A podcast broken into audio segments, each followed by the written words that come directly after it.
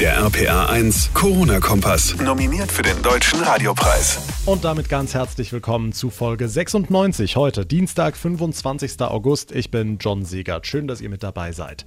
Wo zwei Menschen zusammenkommen, da gibt es oft drei Meinungen. Bekanntes Sprichwort auch von meiner Oma. Selten hat das so gut gepasst wie in der Corona-Krise.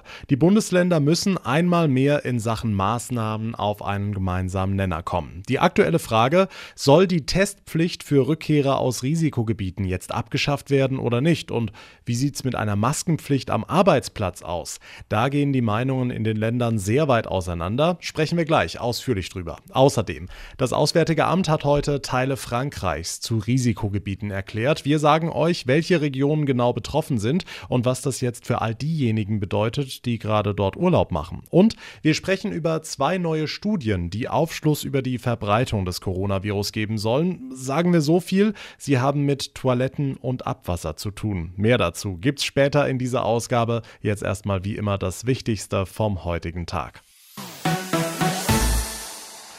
Schluss mit Pflichttests für Reiserückkehrer, eine Ausweitung der Maskenpflicht, Verschärfung der Quarantänemaßnahmen. Also es steht wirklich einiges auf der Agenda von Bund und Ländern. Am Donnerstag steht das nächste Spitzentreffen auf dem Plan.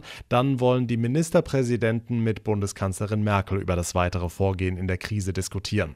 Gestern haben ja schon die Gesundheitsminister über all diese Maßnahmen beraten und sich für das Ende der Testpflicht ausgesprochen. Zumindest einige von ihnen, denn Sebastian Hoffmann aus der RPA1-Redaktion, das alles ist wohl längst noch nicht beschlossen, ne? Nee, da scheint es noch einiges an Redebedarf unter den Bundesländern zu geben. Bayern zum Beispiel will an den aktuellen Corona-Regeln für Reiserückkehrer festhalten. Gesundheitsministerin Hummel hat heute gesagt, dass die ganze Diskussion rund um die Abschaffung der Testpflicht nach dem Sommer einfach noch zu früh sei.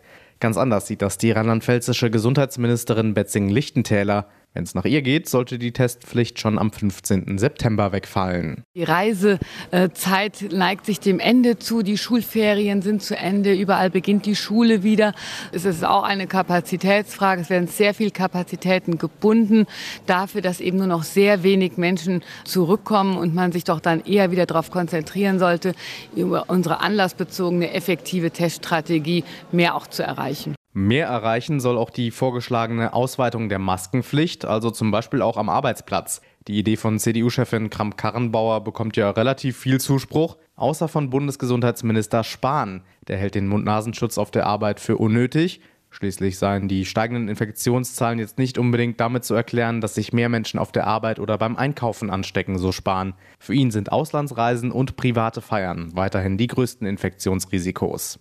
Ja, Stichwort Auslandsreisen. Da gibt es jetzt eine weitere Warnung vom Auswärtigen Amt und die betrifft unsere Nachbarn in Frankreich. Genau, also einmal geht es um die Gegend rund um Paris und dann zum anderen um den Süden des Landes, also die Provence und die Côte d'Azur. In beiden Regionen sind jetzt im Sommer natürlich Zehntausende Touristen und so gab es da in den vergangenen Tagen eben auch recht viele Fälle. Das heißt, wer jetzt gerade in Paris oder Südfrankreich Urlaub macht und nach Hause kommt, der muss zum Corona-Test antreten. Vom Auswärtigen Amt in Berlin hieß es heute Vormittag dann auch noch, wenn sich die Lage in Frankreich so weiterentwickelt, dann könnte es sogar eine Reisewarnung für das ganze Land geben. Okay, dann noch ein Thema. Sebastian, ich gebe zu, ein bisschen unappetitlich, aber wir müssen drüber reden. Es geht um Urinale und eine sehr interessante neue Studie. Die gezeigt hat, durch das Betätigen der Spülung an diesen Urinalen werden sehr viele kleinste Partikel in die Luft geschleudert, und zwar deutlich mehr als bei normalen Toiletten. Das hängt auch ein bisschen damit zusammen, wie stark die Spülung eingestellt ist. Jedenfalls wurden in vielen Fällen große Mengen Aerosole in der Luft gefunden. Die Studie ist schon letzte Woche veröffentlicht worden. Jetzt haben nochmal ein paar Experten einen Blick drauf geworfen. Die empfehlen uns Männern in dem Fall, wenn wir in so einen Toilettenraum gehen mit Urinalen, egal ob auf der Arbeit, im Restaurant oder am Bahnhof, unbedingt Maske tragen. Damit schützen wir uns vor gefährlichen Partikeln, die möglicherweise da durch die Luft schwirren. Der Überblick von Sebastian Hoffmann. Vielen Dank. Tag für Tag forschen Wissenschaftler aus aller Welt in irgendeinem Zusammenhang mit dem Coronavirus. Einige kümmern sich um die Suche nach einem Impfstoff, da gibt es ja einen regelrechten Wettkampf, wer der Erste ist. Andere versuchen immer genauere und bessere Tests zu entwickeln, um möglichst viele Infektionen aufzuspüren. In diese Kategorie fällt auch eine Studie der Goethe-Uni in Frankfurt. Da haben Forscher jetzt das Coronavirus in Fäkalien nachweisen können und mit diesen Erkenntnissen sollen künftig frühzeitig frühzeitig neue Infektions-Hotspots gefunden werden. RPA1-Reporter Jan-Felix Kraus, du hast dir die Studie mal angeguckt. Wie soll das Ganze denn funktionieren?